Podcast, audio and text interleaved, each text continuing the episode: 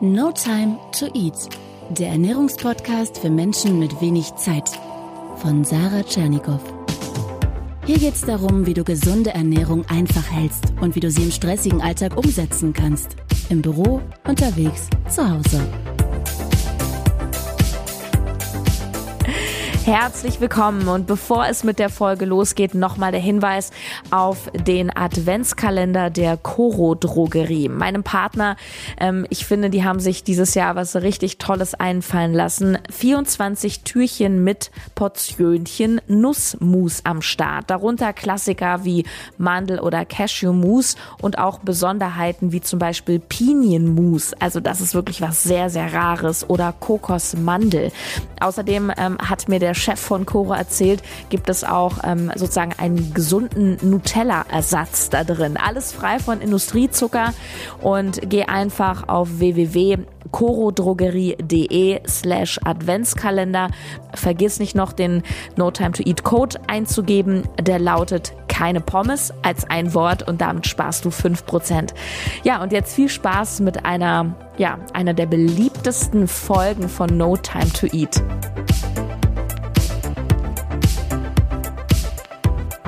Es geht nämlich um Begriffe für Zucker. Das könnte für dich ein Augenöffner werden. Und glaub mir, diese Begriffe, wenn du die einmal gehört hast, die wirst du im Ohr behalten. Vorab zunächst, es gibt etwas Neues an der Stelle. Und zwar dachte ich mir, weil inzwischen das Team No Time to Eat auf Facebook, auch die Community auf Instagram so gewachsen ist und so viel Feedback reinkommt und auch viele Fragen, dass ich gerne das Feedback ein bisschen mehr in den Podcast einbauen möchte, in so eine Art äh, Post- oder Feedback-Fan-Ecke. Und äh, deswegen erzähle ich einfach, dass Frank zum Beispiel auf iTunes mir eine positive Bewertung abgegeben hat und geschrieben hat in den Titel noch vier, nee, nur noch vier Tage bis Montag. Also er zählt schon die Tage bis zur neuen Podcast-Folge. Wow, wer hätte gedacht, dass Montag unser Lieblingstag werden könnte? Und jetzt geht es an den Zucker. Hinter welchen Begriffen steckt Zucker? Das ist so spannend, denn die Lebensmittelindustrie ist ja clever.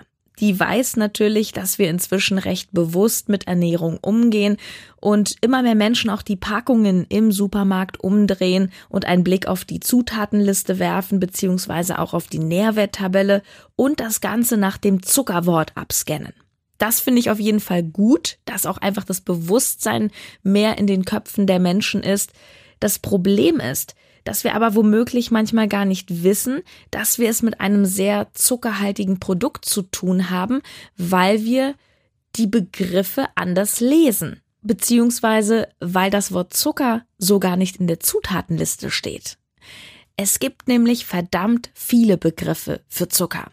Die musst du dir jetzt nicht alle merken. Ich mache eine Liste mit einer Übersicht auf jeden Fall in die Facebook-Gruppe Team No Time to Eat und schick sie im Newsletter rum.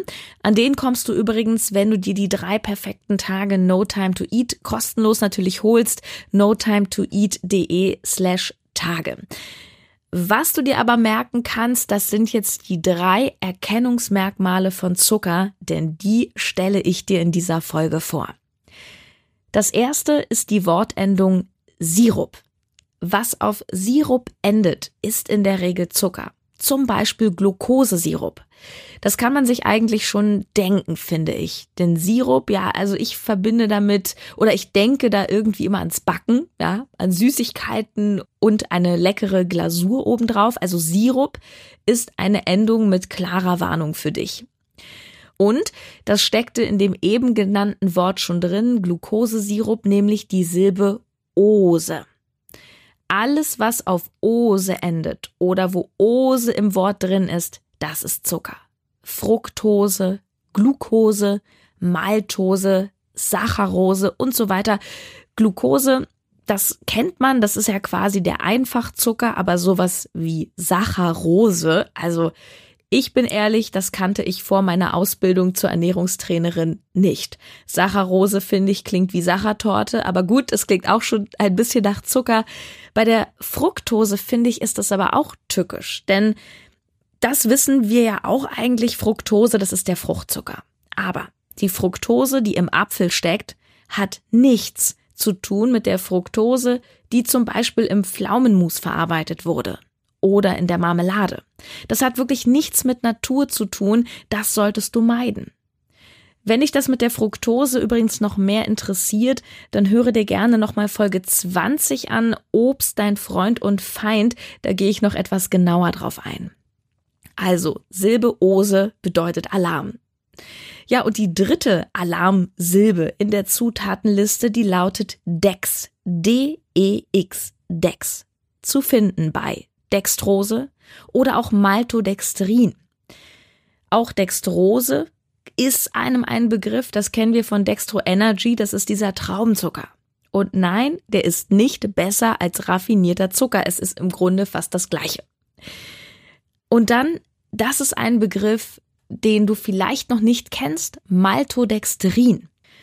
Und Maltodextrin ist ein sehr spannendes Wort, das findest du sehr oft in Fertigessen, also auf der Packung drauf, insbesondere bei Leitprodukten. Zum Beispiel steht das auf dem Weight Watchers Essen sehr gerne drauf, aber grundsätzlich in fertigen, insbesondere Leitprodukten. Und weißt du, warum da überall Maltodextrin draufsteht?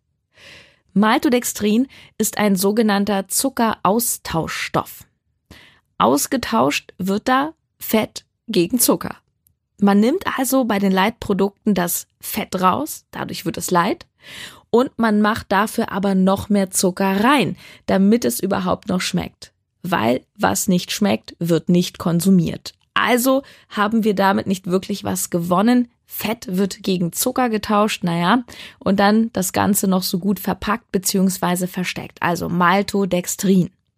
Nochmal zusammengefasst, was sind die drei Silben bzw. Wortbestandteile, bei denen du skeptisch werden solltest? Alles mit Sirup, Ose und Dex bleibt so ein bisschen die Frage, wie gehst du am schlausten damit um, dass du ja nicht alle Begriffe jetzt auswendig lernen musst und dir natürlich Zeit sparen willst im Supermarkt. Wobei ich das schon sehr spannend finde, das ein oder andere Produkt sich mal etwas genauer anzuschauen. Aber ich kann verstehen, wir haben alle was Besseres zu tun, als äh, beim Einkaufen noch stundenlang die Zuckerbegriffe zu suchen. Also was tun?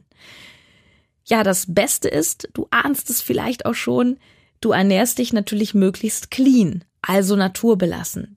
Denn das Tolle an dieser Ernährung ist, dass du dann ganz automatisch all diese industriellen Zuckerformen meidest und du musst dich damit gar nicht weiter befassen. In der Natur gibt es keinen Fructosesirup und kein Maltodextrin und keine Saccharose. Ja, in der Natur gibt es natürlich Zucker, klar, an sich schon. Aber wenn du alleine schon Fertigessen meidest oder sehr industriell verarbeitete Produkte, dann meidest du automatisch diese Zuckerfallen, die auf den natürlichen Zucker noch oben raufkommen. Diese versteckten Sachen, sprich, du kannst den Zuckerkonsum viel besser kontrollieren.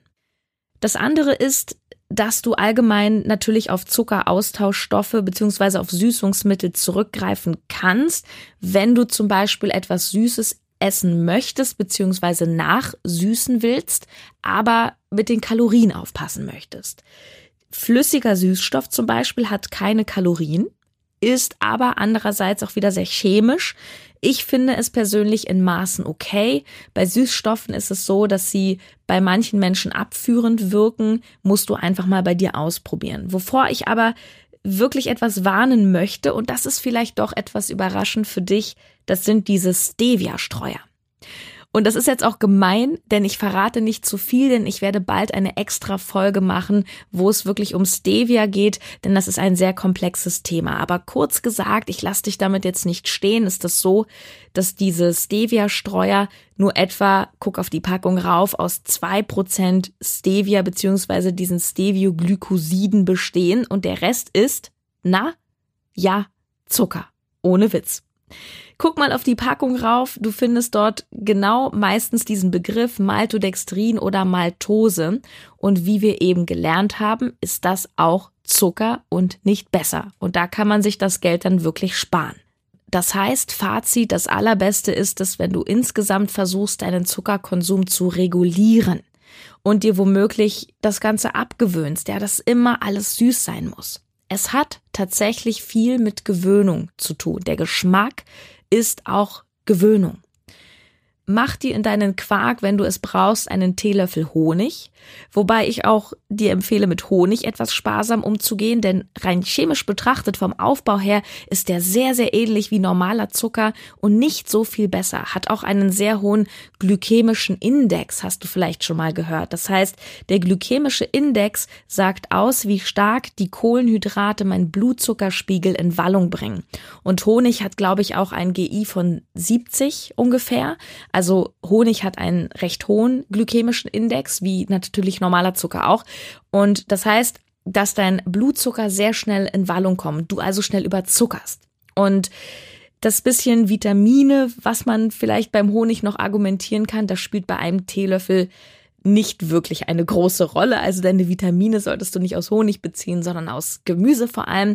Aber don't worry, mach dir da ruhig mit dem Honig oder mit dem Agavendicksaft mit einem Teelöffel das Leben etwas leichter, wenn du magst. Aber halte auch das in Maßen und denke nicht, ja, das ist doch Honig, das ist doch so gesund, da kann ich mir jeden Tag äh, drei Esslöffel von reinmachen ins Essen. Grundsätzlich ist wirklich die Idee, das Ideal, dass du Zucker reduzierst und dir das schlichtweg abtrainierst, dass dein Körper etwas Süßes permanent braucht. Das bedarf natürlich viel Willen und ja, es ist auch eine körperliche Sache. Und da möchte ich dir zum Schluss eine kurze Geschichte erzählen, eine Anekdote von dem lieben Christian, ähm, ein Hörer von mir der ersten Stunde und ähm, ja, ein guter Bekannter inzwischen, der sich ganz am Anfang mal an mich gewandt hat und mir, glaube ich, über Instagram eine Nachricht geschrieben hat. Mensch, Sarah, ich habe da ein Problem, ich trinke so viel Cola Zero. Ich glaube, es war schon so mindestens ein Liter am Tag und er hat geschrieben, dass er das immer im Auto trinkt und da immer die Literflaschen hat und was er da machen soll. Ich habe nicht gesagt, ey, Cola Zero oder Cola ist doof, jetzt ab jetzt äh, hör auf damit und du brauchst nur einen starken Willen. Nein, ich habe gesagt, mach das langsam, mach das schrittweise. Nimm dir vielleicht nicht die 1,5 Liter Flasche mit, sondern nur noch die 1 Liter Flasche. Und mach das eine Woche so. Und nach einer Woche reduzierst du vielleicht auf diese kleinen Flaschen, halben Liter. Und dann nur noch eine Dose, 0,33. Und es hat dann eine Weile gebraucht, es waren bestimmt so zwei Monate oder so, dann hat die der liebe Christian mir nochmal geschrieben und hat geschrieben, Sarah, vielen Dank dafür, ich bin es jetzt los, das wollte ich dir nochmal schreiben, ich trinke keine Cola Zero mehr. Wow. Und das hat mich wahnsinnig gefreut und das zeigt auch und es soll dir Mut machen. Es muss nicht immer alles von jetzt auf gleich passieren und man muss sich nicht radikal zwingen, so nie wieder das, ab heute das nicht mehr und nur noch das. Es ist man muss nicht so streng mit sich sein. Ich glaube, umso strenger wir miteinander sind oder mit uns sind, ja, desto enger wird dieses Korsett und dann wollen wir da auch irgendwann ausbrechen. Also meine Empfehlung ist, wenn Zucker für dich ein Problem ist, dass du es einfach schrittweise machst. Anstatt zu sagen, so ab heute keine Süßigkeiten mehr, einfach sagen, ich esse jetzt statt zwei Snickers nur noch eins. Das ist immer noch nicht toll, aber es ist besser als zwei. Oder zu sagen, ich mache jetzt mal einen Tag ohne und morgen kann ich es wieder essen. Und dann mache ich irgendwann mal zwei Tage ohne. Finde mal für dich so ein Prinzip, was für dich funktioniert, aber das ist, glaube ich, auf Dauer der bessere Weg als dieses Radikale. Und wir sehen ja, selbst wenn wir sagen, hey, Diät, ich mache Weight Watchers, dann ist da auch Maltodextrin drin in dem Fertigessen und so wirklich was gewonnen haben wir damit nicht. Ja. Also, in dem Sinne wünsche ich dir gutes Gelingen und halte deinen Zuckerkonsum ein bisschen im Griff. Denke an die Silben Ose, Sirup und Dex. Und damit hast du schon viel, viel, viel gewonnen. Und ich sehe das schon richtig vor mir, wie du jetzt das nächste Mal im Supermarkt die Packung umdrehst. Ich finde das total spannend. Ich finde, man kann im Supermarkt total viel entdecken. Und ich wünsche dir viel Spaß dabei. Also hab immer Spaß an der Ernährung, an der gesunden Ernährung. Ja, dann sage ich Tschüss für heute und bis ganz bald. Ciao. Deine Sarah. Und nicht vergessen, noch schnell auf www.corodrogerie.de slash Adventskalender zu gehen, denn da gibt es den Coro Adventskalender. Ist ja bald schon Weihnachten, das, die Zeit rennt unglaublich. Und hinter jedem Türchen gibt's keine ungesunde Zuckerschokolade, sondern Nussmus. Darunter auch so Besonderheiten wie Pinienmus oder Kokosmandel. Richtig der Hammer. Also corodrogerie.de slash Adventskalender. Viel Spaß damit.